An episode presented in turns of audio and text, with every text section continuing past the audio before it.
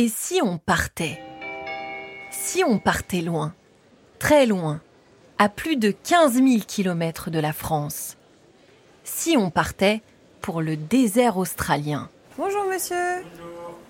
Juste un petit contrôle des sacs, s'il vous plaît. Vous déposez vos objets métalliques. C'est pour aller tout droit en Australie. Hein. Et pour rejoindre l'Australie, descendre à Pont de l'Alma. Merci, bonne journée. Bonjour, je suis Marie Jiquel et aujourd'hui, je vous emmène au musée du Quai Branly Jacques Chirac à Paris donc pour visiter l'exposition Songlines, chant des pistes du désert australien et pour découvrir les richesses de l'art aborigène. Et là, on arrive à l'exposition. Alors là, on est dans une salle entre miroir et projection vidéo. Ah ouais, avec beaucoup d'effets. Voilà, on est happé par ce chant, ce chant aborigène. Et donc on a cette sorte de sas avec des miroirs. Ça donne un peu le vertige, toutes ces installations, cette bande son. On a l'impression qu'on est en train de perdre nos repères et en fait qu'on est en train de quitter notre quotidien, notre réalité pour aller euh, à la rencontre du peuple aborigène et surtout de leur art. Et pour découvrir ça, j'ai une super guide, la référente scientifique de l'exposition, Stéphanie Leclerc-Cafarel, qui m'attend et qui est là. Bonjour Stéphanie, tu m'avais promis que j'allais être déboussolée. Alors là, avec euh, cette espèce de passage qui donne le vertige, ça a été le cas. Et là, tu m'accueilles avec des étranges, on peut dire quoi, des poupées, c'est ça? Des sculptures, hein, des sculptures qui sont faites en, herbe, en matériaux de récupération, en particulier donc des herbes du désert qu'on appelle des champi, et qui euh, permettent aux artistes aujourd'hui, hein, ce sont des œuvres très contemporaines, de créer comme ça de très grandes installations qui donnent un peu vie à l'histoire qu'on va découvrir dans cette exposition. Et justement, ces personnages sont très importants puisqu'en fait ce sont les héros de cette histoire et donc de cette exposition plutôt des héroïnes d'ailleurs. Plutôt des héroïnes, surtout des héroïnes qu'on va suivre tout au long du parcours. Donc je te présente les sept sœurs euh, qui ont des noms collectifs qui changent en fonction des déserts qu'on va traverser. Donc elles s'appellent les Minipuru, les Kunkarakalpa. Elles sont très importantes, en particulier celle qui se tient ici, assise au milieu avec ses cheveux verts et orange et son joli collier. Elle, c'est la sœur aînée. C'est celle qui sait, c'est celle qui connaît toutes les petites astuces de la survie dans le désert et c'est elle qui a la charge d'expliquer à ses jeunes sœurs euh, comment survivre dans le désert. Et puis évidemment, il y a un autre personnage qui est lui... Oh. Euh, il a l'air pas très sympathique celui-là. Non, c'est un personnage à multiples facettes, notamment parce qu'il a la capacité de se métamorphoser en permanence. Et comme tu le dis, il a quelque chose de très effrayant.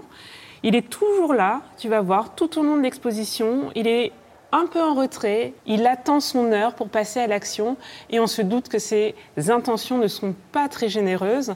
Il s'agit d'un sorcier, c'est un personnage masculin et il convoite les sœurs, il a envie de les épouser, mais de la mauvaise manière. Il ne sait pas comment bien s'adresser à ces dames et ça c'est un immense problème pour toutes les sociétés du monde. Alors Stéphanie, c'est important que ces sept sœurs nous accueillent, que ces sculptures nous accueillent, puisque ce sont elles qui vont nous guider durant l'exposition elle et les aînés. Les aînés, ce sont toutes celles et tous ceux qui ont une autorité culturelle au sein de la communauté autochtone. Ce sont souvent, mais pas toujours, les plus âgés de la communauté, ceux qui ont acquis leur connaissance au fil du temps. Ils sont les détentrices et détenteurs des savoirs présents dans l'exposition et des installations vidéo permettent aux visiteurs, tout au long du parcours, de rencontrer ces aînés et d'écouter leurs paroles. Les aînés, ce sont évidemment aussi les artistes dont on peut admirer les œuvres dans l'exposition Songlines. L'une des premières œuvres d'ailleurs qui accueille le visiteur est une représentation de l'Australie, un tableau qui a la forme de l'île continent et qui permet de suivre le chemin que prennent les sept sœurs dans ces territoires, elles qui doivent traverser l'Australie pour fuir le sorcier qui les pourchasse. Ce tableau de Josephine Mick qui a la forme du continent australien, ce que ce tableau nous montre, c'est les parcours suivis par les sept sœurs. La carte peinte que nous avons sous les yeux, tu vois apparaître des pointillés, des chemins, des empreintes de pas qui traversent tout le territoire australien. Et puis si tu te rapproches, viens voir, tu vas voir en fait que tu vois des demi-cercles sur la carte, sur ce tableau, des petits demi-cercles. On dirait presque des fers à cheval en fait. Oui, tu as raison, on dirait des fers à cheval. Et en fait, c'est une des façons de représenter les personnages dans les peintures autochtones d'Australie. Et en fait, tu vois ici, là, tout en bas de la carte, dans le grand cercle, tout de suite, on peut identifier les personnages. Tu en as ici 1, 2, 3, 4, 5, 6, 7. Ok, j'ai compris. Elles les sept sœurs. Ce sont les sept sœurs. Mais si tu regardes le dernier fer à cheval, comme tu l'as appelé. Il est plus épais. Il est plus épais, il est plus isolé, il est tout seul. Donc, qui est là? Le sorcier. Alors, dos à nous, on est face à deux grands tableaux assez hauts. À gauche et à droite, ce sont deux tableaux très différents, mais on retrouve les mêmes motifs. On a des petits euh, cercles, des ronds bleus, toujours ces pointillés ou ces lignes, des teintes plutôt brunes, orangées. À droite, des teintes plutôt brunes, avec ces cercles bleus qui font une ligne médiane, en fait, qui coupe la toile en deux. À gauche, des tons plutôt chauds, rouges. À droite, une toile qui, en fait, est faite par un collectif masculin. Et à gauche, une toile qui a été produite par un collectif féminin. Ces deux toiles sont très importantes parce que ce qu'elles nous disent justement, c'est la complémentarité entre les savoirs féminins et les savoirs masculins. Et ça nous permet aussi de rappeler que l'art aborigène est aussi un art très collectif. C'est un art très collectif, surtout quand il est féminin, je dois dire. Ce qui est vraiment important avec ces toiles, c'est qu'effectivement, elles ont le même sujet, mais deux façons différentes de euh, le représenter. Ce sujet, ce sont les songlines. Ce sont ces lignes, en fait, qui sont des lignes de survie, des corridors de savoir qui articulent la vie dans le désert. Puisque l'enjeu qu'il y a derrière ces œuvres d'art, c'est la survie dans le désert pour ces communautés qui, il y a encore quelques années, étaient des communautés nomades qui se déplaçaient sur les territoires en exploitant les ressources disponibles dans le désert. Ce qu'il faut absolument pour survivre dans le désert comme partout, c'est de l'eau. D'où ces ronds bleus. Exactement, qui sont des points d'eau.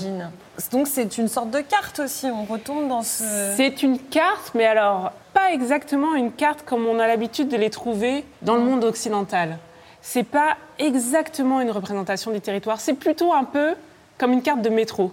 La carte de métro, si tu la places sur Paris, elle n'est pas très juste d'un point de vue géographique. Par contre, elle t'explique comment aller d'un endroit à l'autre. L'idée est un peu la même. L'idée, c'est d'aller d'un point d'eau à l'autre, y compris quand ces points d'eau ne sont pas visibles à la surface du sol, et de parcourir les territoires selon des chemins qui sont en fait mémorisés à travers des chants, à travers des histoires, qui sont redites génération après génération et qui permettent de retrouver son chemin dans le désert.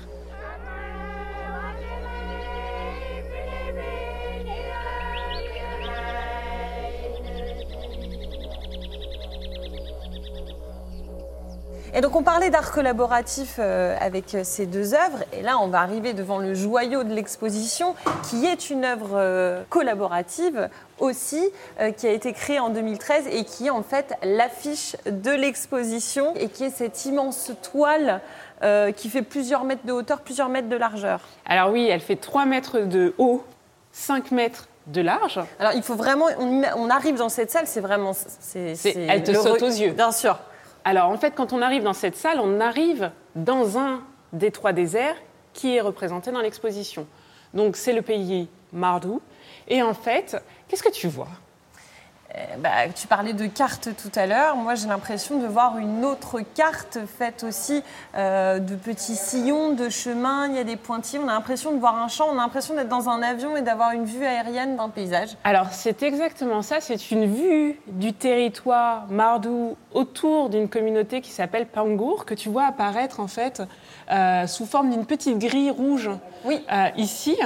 Et euh, la toile est structurée donc autour de cette communauté avec des lignes blanches qui traversent la toile. Ces lignes, ce sont euh, les cours d'eau souterrains, les rivières souterraines euh, qui irriguent. toujours puisqu'on a l'impression qu'en fait ce sont des routes, mais pas du tout. Il faut vraiment se placer dans la nature, avec la nature. Exactement. Et puis il y a autre chose qui change par rapport à notre imaginaire, à l'imaginaire qu'on pourrait avoir dans le désert, c'est quand même, enfin cette toile, elle est foisonnante de vie, elle est pleine de vie. Ça nous dit quelque chose en fait de ces connaissances qu'ont les populations aborigènes, qui sont liées à la faune et à la flore qui existent dans le désert. Ce tableau, il s'appelle Yarkalpa Hunting Ground, donc c'est le terrain de chasse. Pourquoi? Parce qu'en fait, c'est un, une sorte de calendrier perpétuel, si tu veux. C'est une explication de à quel moment faire quelle action pour pouvoir exploiter les ressources du désert. Les plantes, mais aussi les animaux. Si vous allez au musée du Quai Branly Jacques Chirac pour visiter l'exposition Songlines, vous aurez accès tout au long de votre visite à de nombreuses explications, que ce soit via des cartels à côté des œuvres, des dispositifs interactifs ou via des vidéos instructives. Par exemple, juste en face de cette œuvre spectaculaire, Yarkalpa, il y a une salle dans laquelle est projetée une vidéo en time-lapse, en accéléré, une vidéo qui montre la conception du tableau. On le voit venir au monde sous les mains de huit femmes artistes, chacune s'étant placée autour de la toile vierge pour peindre sa partie, son territoire. On les voit commencer par les cours d'eau, et puis, touche après touche, elles ajoutent les différents éléments, les plaines et les dunes, les plateaux et les montagnes qui finalement composent ce désert pourtant si coloré, cette terre vue du ciel. Je voudrais quand même que tu vois ce passage-là en haut, il y a quelque chose de très différent. On voit apparaître des fleurs, tu les as vues aussi dans l'installation qui ouvre l'exposition. Et puis regarde, il y a 1, 2, 3, 4, 5, 6, 7 ronds. Elles sont là. Elles sont là, les sept les sœurs. sept sœurs sont, sont dans la toile. Ces tableaux, pour les artistes qui les ont peintes, sont figuratifs. Pour nous, c'est très abstrait, mais pour eux, c'est tout à fait figuratif. Et ce qui se passe, c'est qu'on nous donne en fait les clés de compréhension. La grille de lecture est juste à côté du tableau. Voilà, avec ce petit schéma qui t'explique en fait, effectivement, tu as bien reconnu donc les sept sœurs, les sept sœurs endormies, les sept sœurs assises en train de camper. C'est comme une bande dessinée en fait. C'est vraiment une version peinte de l'histoire, des histoires. C'est plus qu'une représentation et qu'une illustration, c'est que le process de création de ces toiles, c'est une façon de raconter l'histoire. Et quand on voit, on perçoit cette histoire.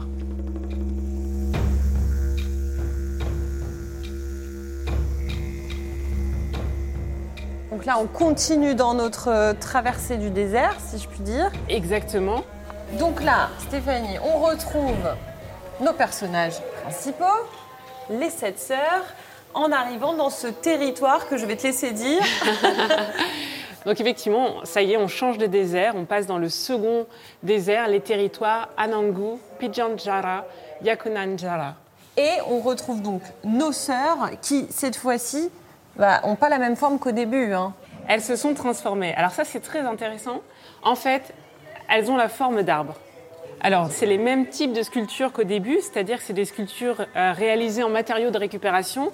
Les herbes euh, champi, la laine, des plumes, euh, notamment des plumes d'émeu, et puis du bois, évidemment, pour en faire des arbres. Et pourquoi ils se sont transformés en arbres? Alors, c'est ça qui est intéressant, puisque pour une fois, alors que normalement dans l'histoire, celui qui a la capacité de se transformer, C'est le sorcier. c'est le sorcier. Et là, le sorcier, il est là. Il est très effrayant. Tout Et à fait. lui, il est sous forme humaine. Mais ce qui est intéressant en fait ici, c'est que c'est vraiment les artistes, et en particulier des jeunes artistes, qui ont eu envie de représenter les sœurs différemment. Les aînés, les artistes plus âgés, étaient très embêtés avec ça. En fait, elles disaient non mais est-ce qu'on a vraiment le droit de représenter les sept sœurs sous, forme, d'un euh, ouais. Et les jeunes artistes plaidaient en faveur d'une représentation des sept sœurs sous forme d'arbre en disant à quoi servent ces histoires si c'est pas à apprendre? Et donc les sœurs, évidemment, à force d'être confrontées aux sorciers qui changent de forme sans arrêt, elles aussi peuvent acquérir une capacité à se métamorphoser, à se transformer. Il y a une expression dans leur regard. Il y en a qui sont plus effrayés que d'autres. Exactement. Alors en fait, ça, c'est la sœur aînée, qui est, elle, séparée des autres et qui est assise, qu'on voit très bien quand on arrive.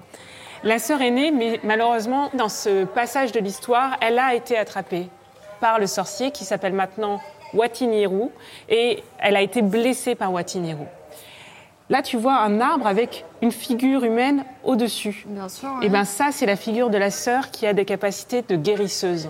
C'est la guérisseuse. elle la regarde. Hein. Exactement. Elle la protège, elle a la capacité de la soigner.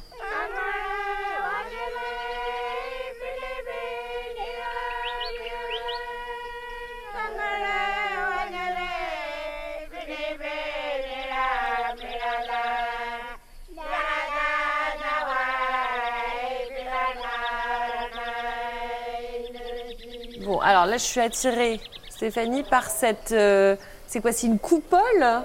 Alors en fait, tu vois, c'est marqué ici l'expérience Walininga. Walininga, c'est une grotte. C'est un site d'art rupestre qui date d'au moins 3500 ans. Évidemment, c'est un site qui n'est pas très facile à accéder. Oui, j'imagine. Euh, les aînés ont souhaité rendre accessible dans l'exposition ce site, qui est le seul site d'art rupestre explicitement associé à l'histoire des sept sœurs en Australie, pour autant qu'on sache. Et puis, euh, ce qui est extraordinaire, c'est que tu t'allonges là euh, sous euh, l'écran. L'idée étant de laisser ton corps se détendre et ton esprit voyager avec les sept sœurs. Et en fait, il y a deux installations. Il y a l'installation vidéo qui consiste en des captations vidéo en très très haute définition du site d'art rupestre. Ce que nous disaient les aînés quand ils ont vu le rendu dans le dôme, Ouais, c'est qu'en fait, on voit mieux Que dans la, que dans la caverne. La lumière est meilleure, c'est en hyper HD, euh, etc. Donc c'est plutôt Flatteur. Et eux aussi ont redécouvert le site, ce qui est quand même extraordinaire comme euh, histoire d'association entre plusieurs branches du savoir. Bon Marie, je te, je te propose de te laisser découvrir calmement le dôme, la grotte et puis les Avec peintures qui plaisir. soignent.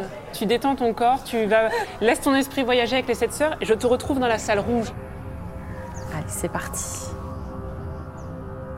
Donc là, j'arrive dans cette fameuse grotte sous un dôme. On est en immersion totale avec euh, cette vidéo euh, au-dessus de nos têtes euh, du paysage australien. C'est absolument fantastique parce qu'on a vraiment l'impression d'y être. Et autour de cette grotte, eh ben, il y a des banquettes. Alors, je vais m'asseoir, je vais peut-être même m'allonger pour mieux profiter du spectacle. Et alors là, on a l'impression d'être vraiment au cœur de l'Australie, sous le soleil, et on pénètre dans cette grotte avec toutes ces peintures. euh, Et c'est assez fabuleux de voir que les couleurs sont toujours aussi vives. Les sœurs s'enfuient jusqu'à Walininga, la colline de la grotte. Dans la grotte se trouvent les spectaculaires peintures rupestres des Kunkarung Kalpa. Watiniru est surexcité que les sœurs soient bloquées dans la grotte. Une partie de son corps se détache et pourchasse les sœurs par un petit orifice au fond de la grotte. Les sœurs traversent les dunes, les plaines herbeuses du bush et poursuivent leur route vers Kuruwala. Bon, alors là, je suis complètement allongée, je pourrais rester des heures, mais il y a Stéphanie qui m'attend quand même pour continuer la visite et elle m'a dit que la prochaine salle, c'est là tout autre chose. Donc, euh, il faut que je me prépare psychologiquement à quitter ce havre de paix. Changement d'ambiance complet. Je retrouve Stéphanie dans une salle rouge pétant. Je vois des serpents, des lances et même des boucliers. Alors cette salle, c'est la salle de Watiniru, c'est la salle du sorcier. C'est une salle qui est dédiée à cette personnalité du sorcier. Le rouge a été choisi parce que c'est la couleur de plein de choses qui concernent ce personnage de sorcier. C'est la couleur de la violence, c'est la couleur du désir, c'est la couleur de la passion. Et au fur et à mesure qu'on progresse dans les territoires, on arrive dans des moments de l'histoire qui sont un peu plus dramatiques. où Donc il attrape la sœur aînée, il prend, euh, ou une partie de son corps prend la forme du serpent pour continuer à poursuivre les sœurs inlassablement. Il perd patience, il se rend compte aussi de sa véritable nature, il découvre en fait en regardant ses empreintes de pied qu'il est un sorcier parce qu'il n'a pas le bon nombre d'orteils. Et c'est un indice très important sur les toiles en fait. Tu vas voir très souvent, il y a des empreintes de pied qui n'ont pas le bon nombre d'orteils et ça c'est les empreintes du sorcier. signe.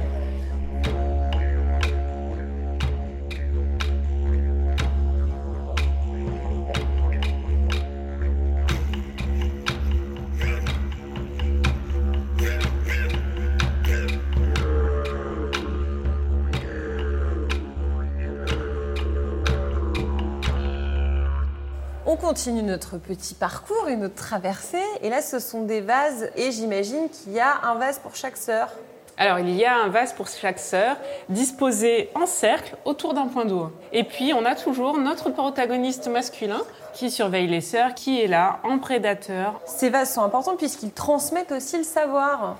Voilà, exactement. Alors, en fait, ici, on a sept vases pour cette sœur, mais qui correspondent pour la plupart à des nourritures ou des ressources du bush, du désert. En fait, l'histoire euh, que racontent euh, les aînés qui sont à l'origine de la création de ces vases, c'est qu'un jour, une des aînées a demandé à une de ses petites filles d'aller chercher une plante médicinale dans le désert en lui donnant le nom de la plante. S'est rendu compte que sa petite fille ne connaissait pas le nom de la plante, à quoi elle ressemble, ses vertus, comment on s'en sert, etc. Donc sur ce vase orange, marron, il y a plusieurs euh, couleurs, on voit des petites bêtes. Voilà, des insectes qui sont en fait des fourmis à miel, c'est une sorte de friandise du désert, puisque en fait leur abdomen est Égorgé de miel. égorgé de miel, d'une sorte de miel euh, qui est comestible, et donc il faut partie de ces ressources comme ça complètement euh, inattendues pour nous. Et après tu as différentes nourritures du bush, le figuier du bush, les tomates du bush. Des petites larves, on mange aussi des petites larves dans le désert. Alors ça, je laisserai ce vase. Je prendrai plutôt le figuier pour ma part. Et puis des pêches du bush quand même. Les sœurs volent au-dessus des terres de Spinifex vers l'horizon pour devenir des étoiles.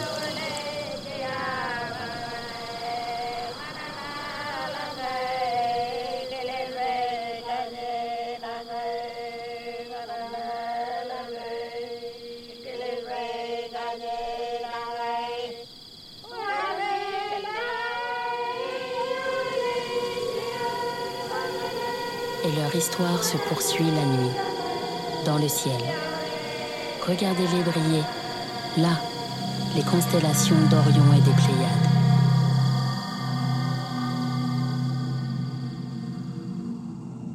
On se retrouve dans une nouvelle grande salle et ça faisait longtemps qu'on n'avait pas retrouvé euh, nos sculptures des sœurs euh, qui maintenant sont euh, suspendues dans les airs. C'est assez impressionnant cette installation. Oui, alors effectivement, on a ici euh, les sœurs qui s'envolent. Elles parcourent les territoires de toutes les façons possibles, au fur et à mesure qu'elles sont poursuivies par le sorcier. Et là, on est sur le moment où vraiment elles sont très fatiguées de cette poursuite et elles décident de rejoindre le ciel, de se transformer en étoile, espérant fuir définitivement Watiniru, qui en fait, lui, euh, les rejoint dans le ciel, se transforme en la constellation d'Orion et donc continue à les suivre nuit après nuit. Comme des sirènes, volantes et colorées, les sculptures des sept sœurs flottent au-dessus de la tête des visiteurs. Et le sorcier dans tout ça? Dans cette salle, c'est une grande photographie qui rappelle sa présence. La photo d'une grotte avec deux larges cavités qui font penser à deux yeux sombres regardant fixement les sept sœurs. Et regarde, si tu t'avances vers la vitrine qui est sous leurs pieds, tu vas découvrir des choses à l'intérieur Ah de cette vitrine. Dans cette vitrine, au pied de l'installation représentant l'envol des sept sœurs, on reconnaît des bâtons à fouir pour creuser la terre, des plats, et puis des larves et des lézards fabriqués dans les mêmes matériaux de récupération que les sculptures. Des objets laissés là comme des offrandes, comme les preuves du passage sur terre des sept sœurs.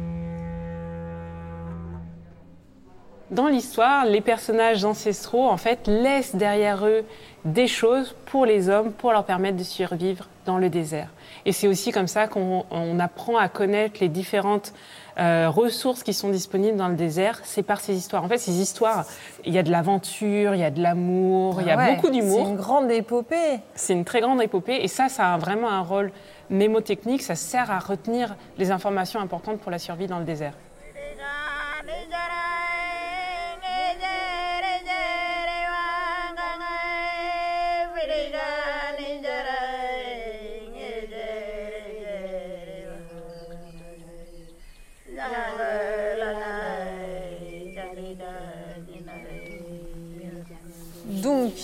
A quitté nos sœurs en hauteur. Elles vont se transformer en étoiles puisqu'elles en ont marre de, de toute cette poursuite avec euh, le sorcier. Donc, ça marque la fin de l'histoire, mais ça ne marque pas la fin de l'exposition. Alors, c'est pas encore la fin de l'exposition, effectivement. On arrive à la dernière songline, la songline de One Arn euh, pour le pays Nganyadjara. C'est le dernier chemin, on, on touche au bout de l'exposition.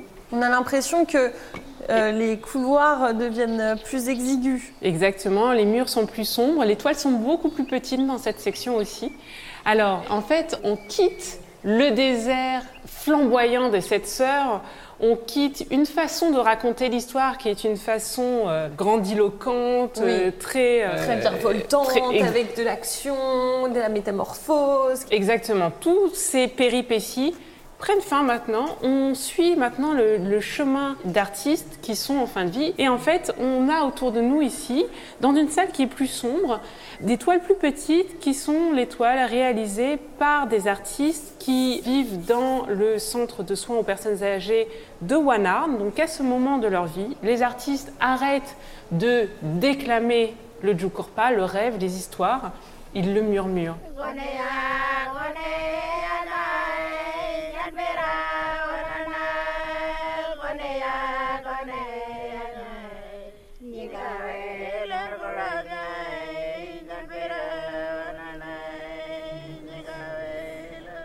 Ces artistes, jusqu'à la fin de leur vie, continuent à raconter les histoires, à les transmettre avec effectivement un répertoire de motifs qui est beaucoup plus restreint. Mais c'est ça que euh, voulaient donner à voir et à comprendre aussi les commissaires de l'exposition, que jusqu'au bout de leur vie, les artistes continuent à transmettre et qu'ils continuent à peindre. Et donc les gens qui travaillent dans ce centre de soins pour personnes âgées leur fournissent des matériaux alors, euh, pour qu'ils puissent continuer à peindre, mais elles peignent sur toutes les surfaces possibles. Ah oui, là, il y a cette espèce de thé d'oreiller, c'est ça? Il y a, voilà, il y a une thé d'oreiller. Sur la photo qui est euh, ici, tu vois un plateau de table qui est peint. Et puis, euh, au fond, évidemment, la dernière œuvre de cette exposition, c'est un fauteuil roulant. Fauteuil roulant peint aussi par les artistes. En fait, ils ont cette espèce de folie créatrice jusqu'à la fin de leur vie. Ils peignent, ils Tout créent. devient support. Tout est un support à création et à transmission des histoires. Et puis, au-dessus du fauteuil roulant, on a mis un assemblage de tout petits formats avec quelques motifs isolés qui, comme ça, s'envolent, un peu comme les sept sœurs tout à l'heure. Et en fait, c'est aussi une métaphore du fait que les aînés, eux aussi, se changent en étoiles. Une nouvelle génération née dans les paysages prend le relais et continue à transmettre les histoires.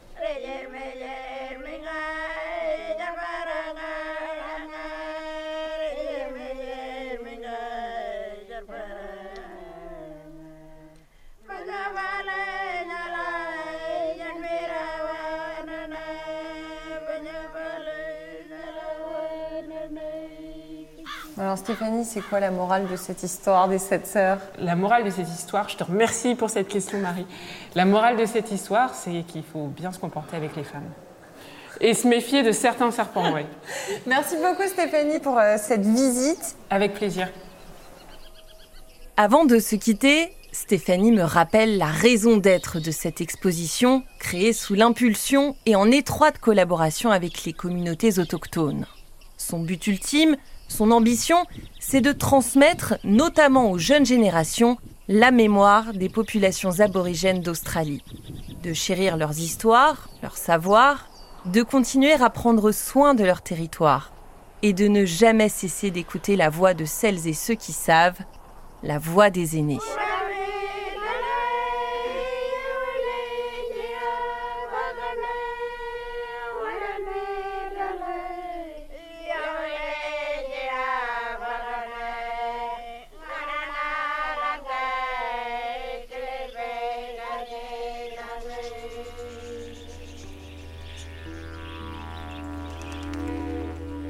Ainsi s'achève notre visite immersive de l'exposition Songlines, chant des pistes du désert australien.